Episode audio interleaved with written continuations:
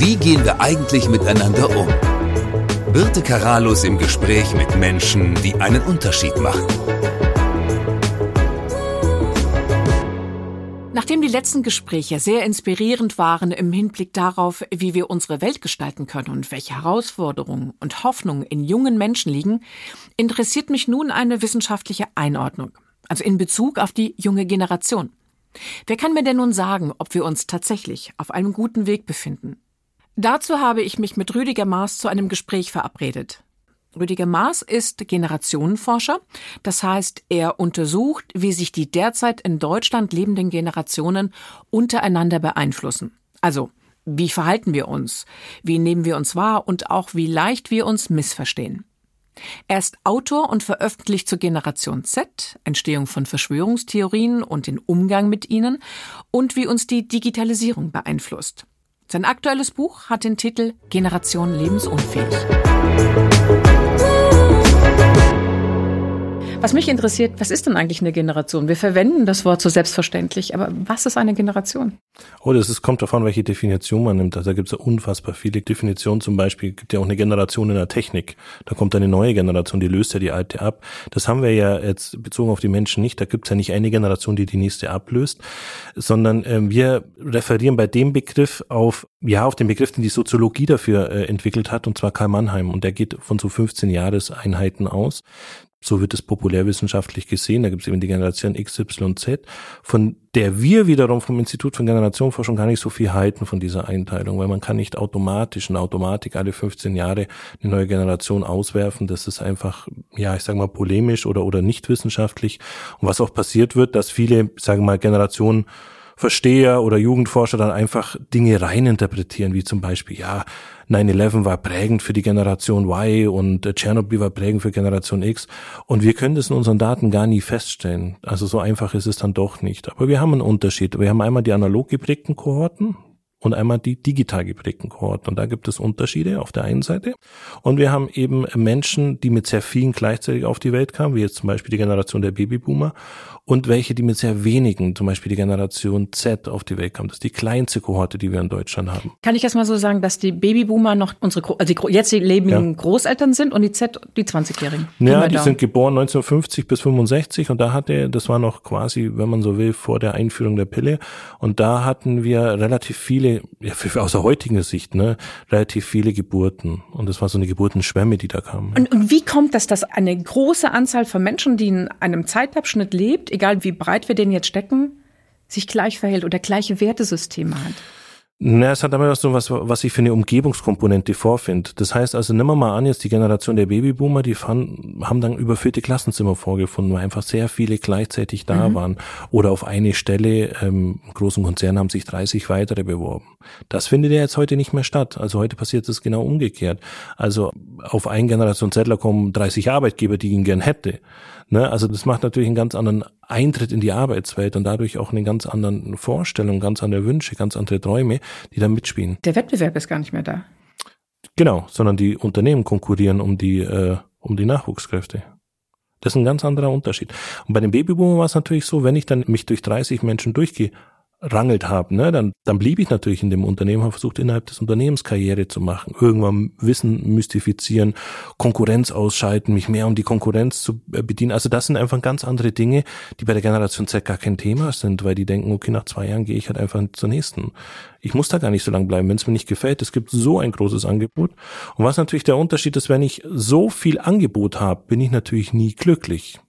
Weil ich ja immer das Gefühl habe, da gibt es vielleicht noch mehr oder es gibt was Besseres. Das ist natürlich der Unterschied auch noch, der dazu kommt. Also es ist nicht, dass es jetzt eine glückliche äh, Kohorte ist, ganz Und dass man die Möglichkeit verpasst, das Bessere dann zu wählen.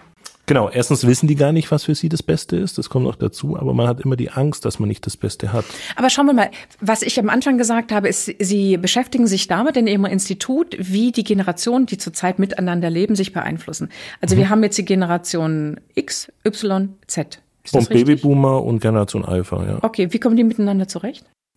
Es ist ja ganz unterschiedlich. Naja, näher unterschiedlich. Also was wir haben, ist eine sehr enge Bindung der Eltern zu den Kindern mhm. heute. Also wir haben ein sehr, sehr enges Verhältnis der Eltern. Eigentlich wollen Eltern in der Regel keine Eltern mehr sein, keine Abgrenzungsobjekte, sondern am besten beste Freunde, Best Buddies, Supporter, äh, wie auch immer, oder Coaches, Moderatoren der Kinder.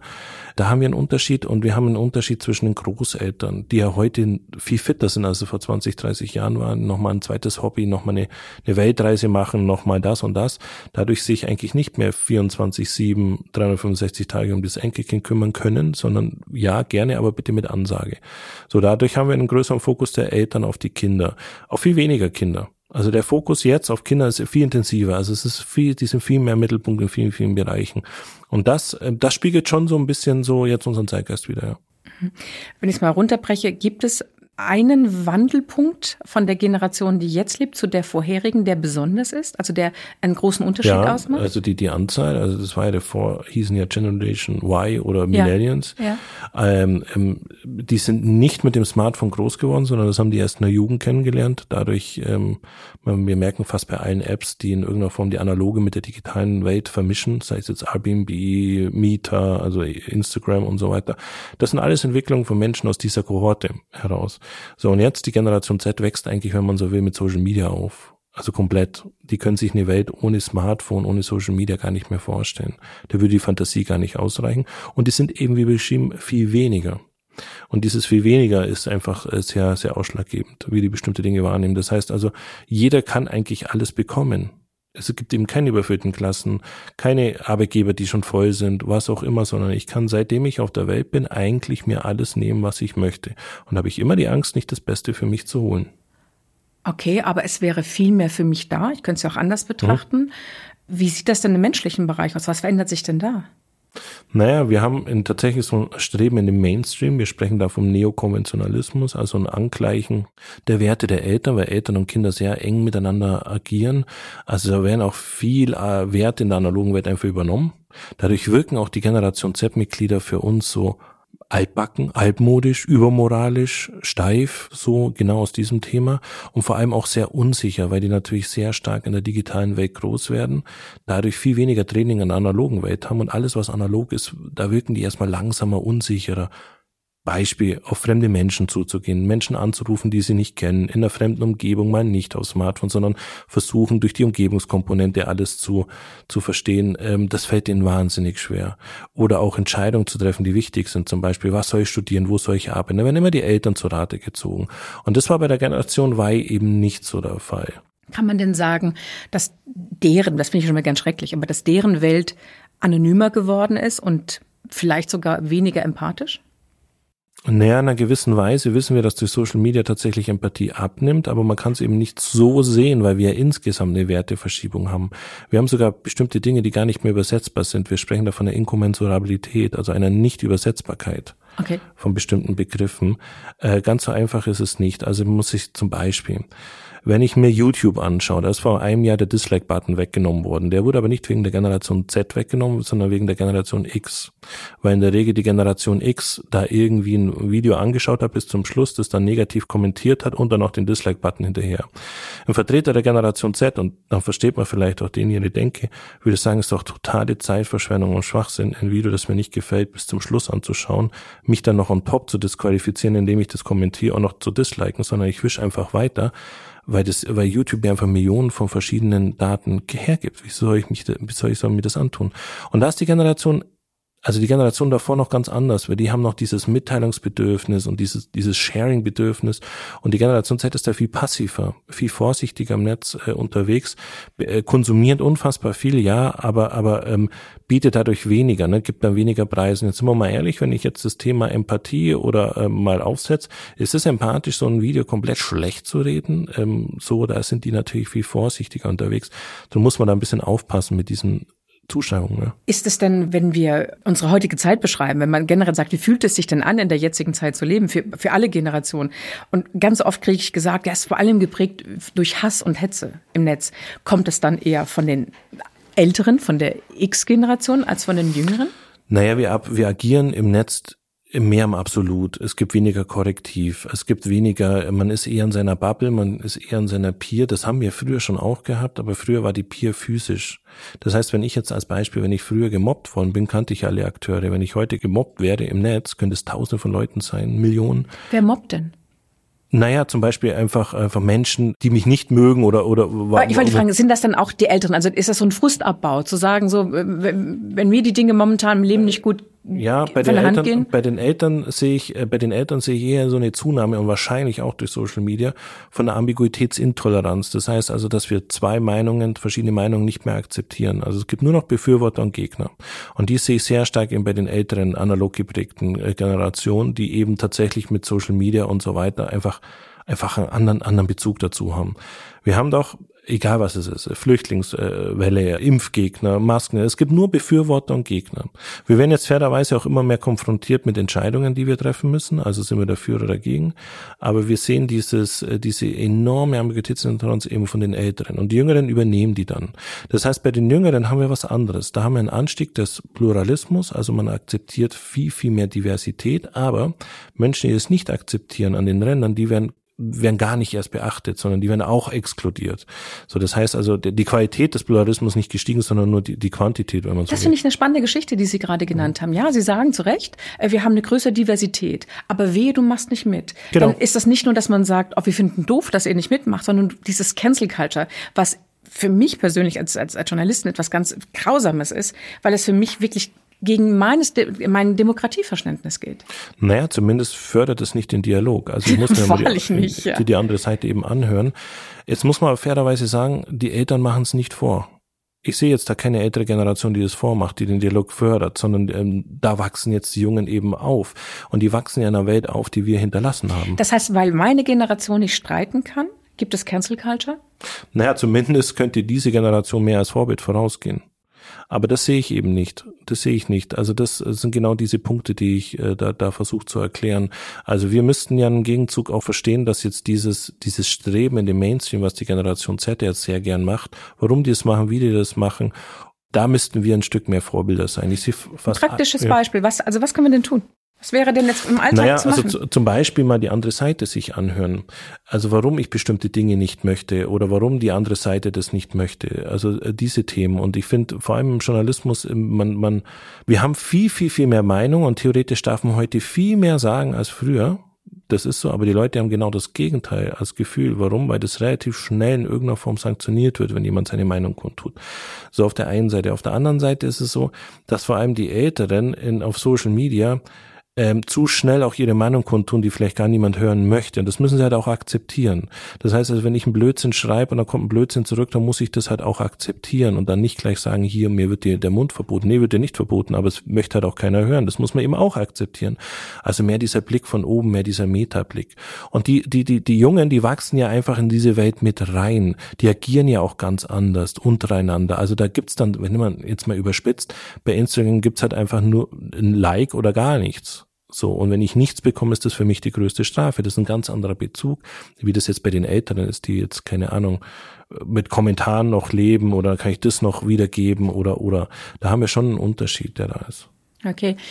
Kommen wir mal zu dieser Identitätspolitik, die überall so gesprochen wird und geschrieben wird.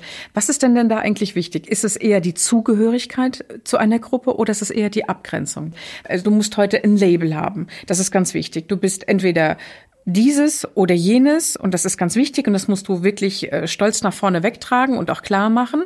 Ähm, das ist für mich zu sagen, ich grenze mich ab.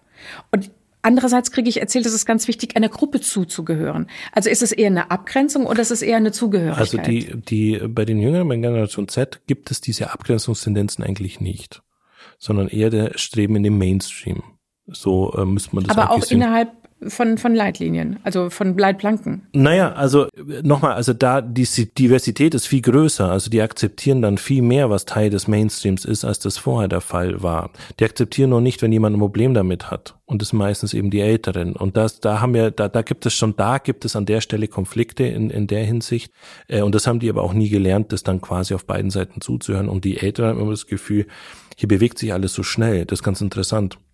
Ich sage, auf der einen Seite gibt es ähm, Berliner Flughafen hat Jahre gebraucht, äh, Stuttgart 21 hat Jahre gebraucht Da, da schimpfen sie, wie langsam das geht. Und auf der anderen Seite, ähm, wenn es um Thema Gendern, gleichgeschlechtliche Ehe oder überhaupt sexuelle Diversität, da geht es denen viel zu schnell da, das setzen ja einen ganz anderen Maßstab an, obwohl wir da in Deutschland unfassbar weit hinten dran sind, wenn man es international vergleicht. Und das, da wächst natürlich die Generation Z mit einer ganz anderen Geschwindigkeit auf und für die ist das einfach völlig selbstverständlich, wie die so aufwachsen.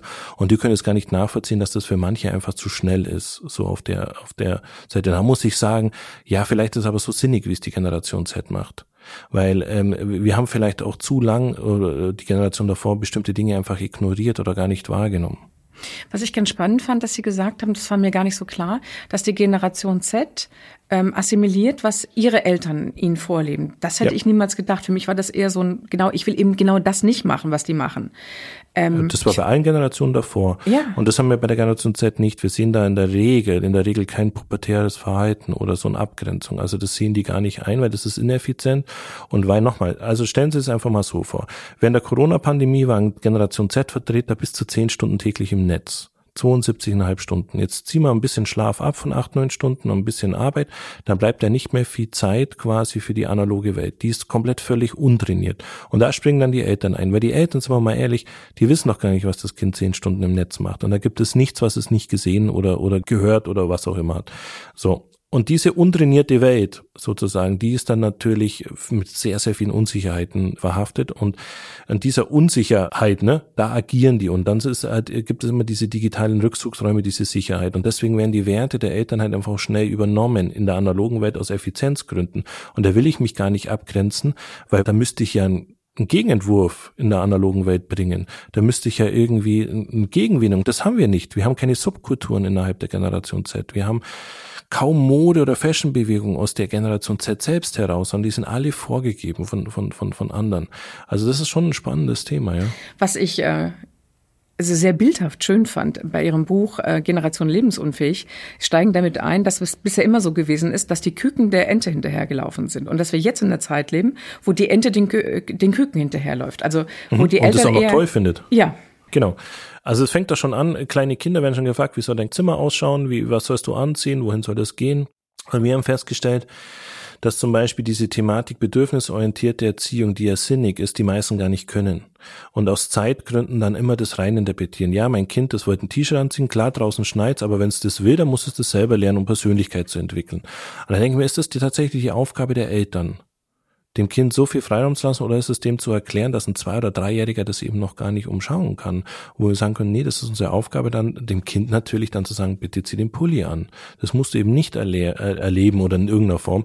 Und das wird oft auch als Ausrede genutzt, aber schauen wir uns mal so an, wie ein Kind eben heute aufwächst, das muss eben alles mitentscheiden und das ist für ein Kind unfassbar müßig und anstrengend, den ganzen Tag zu entscheiden, wer die Eltern nicht mehr entscheiden. Wohin geht's in Urlaub, was machen wir, wo sind wir und so weiter und so fort. So, und dann ist dieses Kind irgendwann mal 20, kommt in die Arbeit und darf plötzlich nicht mehr entscheiden, wie irgendwas ausschaut, weil da ein Vorgesetzter ist. Und dann clasht es. Und das sehen wir jetzt gerade stellen, also hundertfachweise. Warum machen die Eltern das dann so? Warum haben Eltern sich in dieser Hinsicht so entwickelt? Weil Eltern heute gar nicht mehr so Eltern sein wollen, sondern Warum nicht? Eltern wollen quasi die besten Freunde sein. Die Kinder fungieren oft als Partners, als Freundesersatz ähm, in, in vielerlei Hinsicht. Naja, weil die Eltern wollen, dass es ihrem Kind besser geht, dass es ihnen geht. Aber Eltern haben ist doch was Tolles. Freunde ist doch eine andere Ebene. Genau, und Eltern und Kinder haben nur einen Vater oder eine Mutter. Also das Thema ist, ich glaube, dass vielen Eltern einfach gar nicht bewusst ist, dass die schon das Maximum hatten in ihrer Kindheit dass es da gar kein mehr mehr geben muss, sondern dass das eigentlich reicht, auch wenn das und dass es auch okay ist, wenn dem Kind mal, ne, wenn das Kind mal einfach Frustration erlebt oder mal was Negatives erlebt, dass das eigentlich zum Teil des Menschwerdens wichtig ist. Das ist aber vielen gar nicht bewusst. Mhm. Wenn wir nochmal auf die unterschiedlichen Generationen schauen, was ist denn der Antrieb der jungen Generation heute? Was ist das? Was kommt von innen? Naja, vor allem ist es die Angst. Die Angst, dass das Leben oder der Luxus, der da ist, nicht mehr so bleibt. Also die haben so ein Gefühl, da gibt es die Deadline, die Erde geht unter, weil, weil die Globalisierung einfach unaufhörlich voranschreitet. Da müssen wir jetzt äh, dagegen was machen. Also es ist eher so eine Angst davor, dass dieser Luxus, mit denen jetzt groß geworden sind, nicht Dauerbestand hat in der Hinsicht. Also es ist jetzt nicht so, dass die getrieben sind, so wie es jetzt zum Beispiel bei der Generation davor war, so leistungsgetrieben, so das Maximum rauszuholen, sondern hier ist es tatsächlich eher die Angst, den Standard nicht mehr halten zu können. Tatsächlich, ich hätte eher gedacht, dass das ja Leute sind, die, viele junge Menschen leben ja vegetarisch, vegan, gucken sehr genau, am besten auch kein Auto fahren und sehr nachhaltig. Wieso Luxus? Das bringe ich nicht zusammen. Naja, weil wir das sehen wollen, was Sie jetzt beschrieben haben. Das ist ja gar nicht so. Wir haben bei Friday for Future sind es nur 15 Prozent und das meistens von der Oberschicht Gymnasiumkinder. Also es ist ja kein Auszubildender, der da mitmacht oder was auch immer. Okay. Wir interpretieren die Nachhaltigkeit rein. Und wir sehen das immer wieder bei unseren Umfragen, wie zum Beispiel, würdest du auf das und das verzichten, dass die Älteren sehr wohl darauf verzichten würden, die Jüngeren nicht. Aber wir wollen das rein interpretieren. Wir sehen jetzt, die ernähren sich vegan und denken, jetzt sind die gleich komplett äh, ähm, nachhaltig. Wir sehen aber gar nicht, dass sich immer mehr Menschen, auch ältere Menschen vegan ernähren oder vegetarisch an der Stelle. Wir sehen gar nicht, dass zum Beispiel naja, wenn ich ständig in Social Media bin, das verbraucht ja auch CO2-Emissionen. Also jeder Like-Button, jeder Download-Button, alles, was ich äh, im Netz mir anschaue, was ich runterlade, ist, verbraucht ja CO2, das ist vielen gar nicht bewusst. Dann jede Saison neue Kleidung, das ist völlig normal für die Generation Z. Und wir wussten auch im Vorfeld schon, dass die FDP wählen, ein Großteil, weil die FDP versprochen hat, dein Luxus kann so beibehalten werden. Wir haben einen Anstieg an Luxusschifffahrt bei den Jungen, Fernreisen bei den Jungen und so weiter. Also das sehen wir natürlich auch. Das ist also nur so ein kleiner Teil, wo wir immer wahrnehmen. Und wir müssen ehrlich sein, das Thema Nachhaltigkeit beschäftigt uns alle und ist auch richtig so, aber alle Generationen machen damit. Das ist nicht nur, dass es die Jungen machen. Die gehen halt am Freitag auf die Straße dafür, aber, aber verzichten tun ja die anderen ebenfalls. Es ist ja nicht, dass die anderen jetzt permanent CO2-Emissionen da raushauen und, und sich da keine Gedanken machen. Das ist ja nicht so. Wenn wir auf die nächsten 15 Jahre schauen, vielleicht 20 Jahre nehmen, jetzt ist die Generation Alpha dran, ist das richtig? Ja, ja. So, wie werden die denn leben? Na, die werden eine Welt ohne Digitalisierung, werden die nicht mehr können. Das heißt, ein Leben ohne Smartphone, äh, ohne Internet, werden die sich gar nicht mehr vorstellen können. Das geht gar nicht mehr. Das muss man sich vorstellen, ein kleines Kind wächst so auf, dass der Vater wahrscheinlich tausende von Fotos oder die Mutter äh, auf dem Handy hat von dem Kind, das ganze Leben dokumentiert ist dann werden die permanent ähm, wahrscheinlich in irgendeiner Form getrackt, wo die sind, was die machen, weil die Eltern permanent äh, Angst haben. Also das wird zunehmen, weil wir jetzt die erste Elterngeneration haben, die ja auch mit dem Internet groß geworden ist, wird sich das auf jeden Fall enorm steigern. So, und das sagen auch viele, die äh, Weltgesundheitsorganisation, ähm, Kinderhilfswerk, dass wir die unglücklichsten Kinder eigentlich haben wenn man überlegt, jedes vierte Kind sei unglücklich, jedes vierte Kind zeigt Symptome einer Depression, zumindest einmal im Grund, in Warum der Grundschule. Sind die unglücklich? Naja, weil wenn ich gesättigt aufwachse, in einer absolut gesättigten Welt, dann macht ein Mehr mich gar nicht mehr glücklich, aber nur ein weniger und ist relativ schnell unglücklich. So in so einer Welt wachsen die auf. Das heißt, ein Kind heute kriegt ja fünf Adventskalender als Beispiel. Dadurch sind ja alle fünf schon entwertet. So, wenn man heute ein Kind im Kinderzimmer reingehen schaut, das schaut ja aus wie ein Spielzeuggeschäft. Da gibt's ja nichts, was es nicht gibt und das, die Kinder können sich gar nicht mehr konzentrieren. Die werden permanent befeuert äh, mit bestimmten Dingen und das ist den Eltern gar nicht bewusst, weil sie eben alle in irgendeiner Form machen. Kinder gehen in den Kindergeburtstag und kommen mit einer ganzen Tüte voll Geschenke zurück. Das wird gar nicht mehr akzeptiert, dass nur ein Kind Geschenke bekommt. Aber wie stelle ich mir dann die Gesellschaft vor in 20 Jahren? Also Menschen, die unglücklich sind, die mhm. unglücklich groß werden. Sie haben gesagt, es gibt jetzt schon große Schwierigkeiten im, im Arbeitsumfeld, ja. ne? Ja. weil wir da uns auf weniger Werte noch einigen können, wie wir miteinander umgehen oder Leistung bringen können. Wie sieht das denn dann aus? Naja, wir, wir werden uns insgesamt werden wir uns ändern. Also die glücklichsten Menschen jetzt sind Low-Glücksforscher 60 plus, die unglücklichsten 25 minus. Und ich gehe nicht davon aus, dass wenn jemand unglücklich aufwächst, dass der dann irgendwann so einen richtigen Glücksschub nochmal bekommt, sondern äh, da wird sich insgesamt viel, viel verändern. Zum Beispiel? Die Form von Geschwindigkeit, die Form, wie wir Sachen verarbeiten. Stellen Sie einfach mal vor, Sie wären heute ein halbes Jahr ausgenockt. Sie würden das gar nicht mehr aufholen können, was Sie alles verpassen. Aber könnte es nicht sein, dass diese Menschen dann sagen, dann doch erkennen können, zu sagen, ähm, es liegt an mir und ich konsumiere weniger oder ich. Das ist ja eigentlich schwer, schwer vorstellbar. Also äh, wieso auch auf der anderen Seite? Weil ich habe ja nur das kennengelernt. Also es wird ein Kind gar nicht mehr kennenlernen, wie das ist, eine Welt ohne Aber Digitalisierung. Das ist doch eine grauenvolle Vorstellung, wenn ich gar nicht mehr die Möglichkeit habe, aus, diesem, aus dieser Negativspirale rauszukommen. Ja, es gibt ja auch viel Positives. Also es ist ja nicht nur negativ. Also positiv ist schon, dass wir zum Beispiel einen enormen Anstieg am Moralverständnis haben. Ähm, positiv ist, dass wir weniger gewalttätig sind, weniger Drogen konsumieren. Es sind ja viele positive Dinge, die auch noch mitkommen. So, man, ich glaube, man muss einfach mal von dieser Wertung weg, was gut oder was schlecht war, Früher war ja, war, war es ja nicht besser, sondern eigentlich geht unsere Welt ja permanent, wird ja eigentlich immer positiver. Nur unser Anspruch wird enorm. Also äh, dann haben es halt die Kinder ein bisschen schwieriger. Also das, da bricht ja auch nicht die Welt gleich zusammen. Aber, aber wir haben immer diesen Anspruch, muss immer besser, alles besser werden. Und vielleicht sollten wir uns mal davon ein Stück distanzieren und diese Wertung auch rausnehmen. Also es gibt einfach eine Verschiebung. Und die Kinder und die Jugendlichen sind Spiegelbild unserer Gesellschaft. Also diese, die Verschiebung gibt's ja nicht nur durch die Jungen, sondern durch uns alle. Habe ich Sie da richtig verstanden, dass wir, also wir die Älteren, die X- und Y-Generation, mhm. um da nochmal diese Einordnung zu nehmen, das Ganze eigentlich eher falsch oder anders bewerten und diese Welt, in der wir gerade leben, für die jungen Menschen eigentlich gar nicht so dramatisch ist. Ja, ja, okay. ja, das haben wir vor allem bei der Corona-Pandemie gesehen. Das fanden Junge gar nicht so schlimm, wie die Älteren dachten, dass es für die Jungen schlimm ist. Das muss man sagen, auch Kleinkinder haben das eher spielerischer wahrgenommen mit, mit Masken und das haben so viele Leute rein, ja, die können die Gestik und Mimik nicht sehen. Also mhm. das fanden die Kinder gar nicht so schlimm oder ähm, ähm, dass die Kinder mal nicht feiern durften. Das fanden die alles weniger schlimm, als wir dachten, wie schlimm das so ist. Aber wenn die das natürlich jeden Tag von ihren Eltern hören, wie schlimm das ist und du hast keine tolle Jugend und und und so weiter, dann glauben die es halt natürlich irgendwann mal. Oder ähm, deine Rente ist nicht sicher, du wirst keine Zukunft haben. Wenn die das natürlich jeden Tag hören, dann glauben die das irgendwann.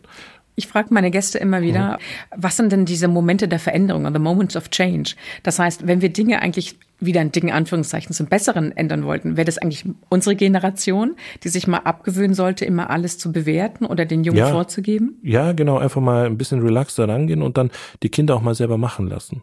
Ich glaube, das so. ist eine ganz wichtige Geschichte. Und Hoffnung, wir sollten viel mehr Hoffnung auch den Jüngeren geben äh, an der Stelle. Ähm, das wäre der nächste Punkt. Was, genau. was macht Ihnen denn Zuversicht? Also ich finde das alles spannend. Also für mich ist so, ich vielleicht auch, wenn sich das immer negativ oder kritisch anhört, ich beobachte es ja einfach. Es geht natürlich immer irgendwie weiter. Also es wird, äh, es sind ja auch viele, viele tolle Sachen. Also ich möchte auf keinen Fall die Digitalisierung missen. Ich finde mhm. das Smartphone genial. Aber aus Effizienzgründen natürlich, mhm. nicht, nicht aus, aus, aus Langeweile, Konsum. Ne? Also ich finde ja vieles einfach genial, wie es, wie es einfach ist in, in vielerlei Punkten. Und ich finde es toll, dass da eine junge Generation heranwächst, die einfach auch so, so ein Moralverständnis hat, für das wir ja Jahre gekämpft haben. Und das nehmen die jetzt selbstverständlich mit auf, dass da keine, kaum noch Unterschiede zwischen männlich und weiblich ist und so weiter. Das sind ja einfach tolle Errungenschaften, das muss man sagen. Und das nehmen die wie selbstverständlich mit auf. Und das ist schon, das finde ich schon bemerkenswert. Und das finde ich eigentlich toll, weil wir eigentlich weltweit gesehen dadurch einen enormen Schritt machen, als ich ein Kind war. Wie viele Länder da auch quasi so, so unter der Schwelle war, die kaum was hatten und wie viele Länder, die ich als Kind noch kannte, als sehr arm, die jetzt aber überhaupt nicht mehr arm sind, sehe ich, dass wir global oder weltweit schon sehr viel erreicht haben und das, das stimmt mich schon positiv.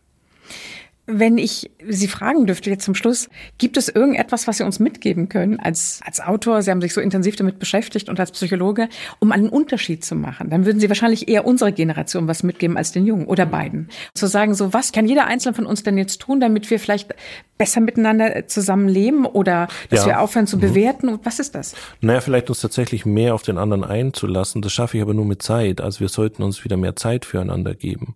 Also das ist, glaube ich, ein ganz wichtiger Punkt. Insgesamt mehr Zeit. Also die, die, mal tatsächlich, also ich beschreibe das immer wie so ein Karussell, da einfach mal kurz raus und von außen mal draufschauen. Ich glaube, das tut jedem mal ganz gut, da mal kurze Zeit raus zu gehen. Aber wie gesagt, das ist natürlich schwer in so einer beschleunigen äh, Welt, äh, wo man auch sehr viel verpasst, wenn man eine Woche nicht äh, online war. Ne?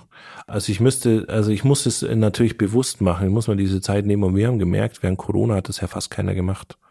So, da hat die Beschleunigung hielt ja an, das hat ja keiner entschleunigt an der Stelle. Also wir haben ja weiter Social Media konsumiert, wir haben weiter bestimmte Dinge gemacht. Äh, das, das, das, da sind wir einfach so, ähm, ja, so, ge, so geladen.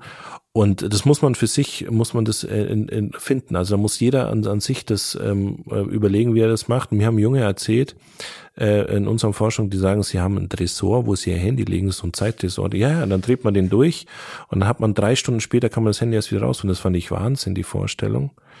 Äh, aber das sieht man auch, wie weit wir sind. Oder dass man jetzt, wenn man mal an, an Tag aufs Handy verzichtet, das schon bezeichnet mit Digital Detoxing. Wenn man in den Wald geht als Waldbaden, wo ich sage, das sind einfach ganz normale Dinge, äh, in, in den Wald gehen oder mal kein Handy haben, dass wir jetzt schon das irgendwie so feiern, das ist schon, ist schon ein Thema und das sollte uns schon bewusst sein. Naja, wir haben ein Handy in die Hand gedrückt bekommen, wir haben die Digitalisierung mal eben so nebenbei gemacht und niemand hat uns beigebracht, auch in der Schule nicht, wie gehen wir damit um. Noch schlimmer, also ja, die Lehrer müssten eigentlich viel mehr Digitalkompetenz haben, um das den Schülern zu vermitteln. Aber wenn ich als Schüler natürlich das Gefühl habe, ich bin permanent den Lehrer überlegen, weil der hatte eh keine Ahnung von meinem von meinem TikTok oder was auch immer, dann nehme ich den vielleicht auch gar nicht mehr so ernst, weil der ja die Hälfte meines Lebens gar nicht mehr versteht. Ja.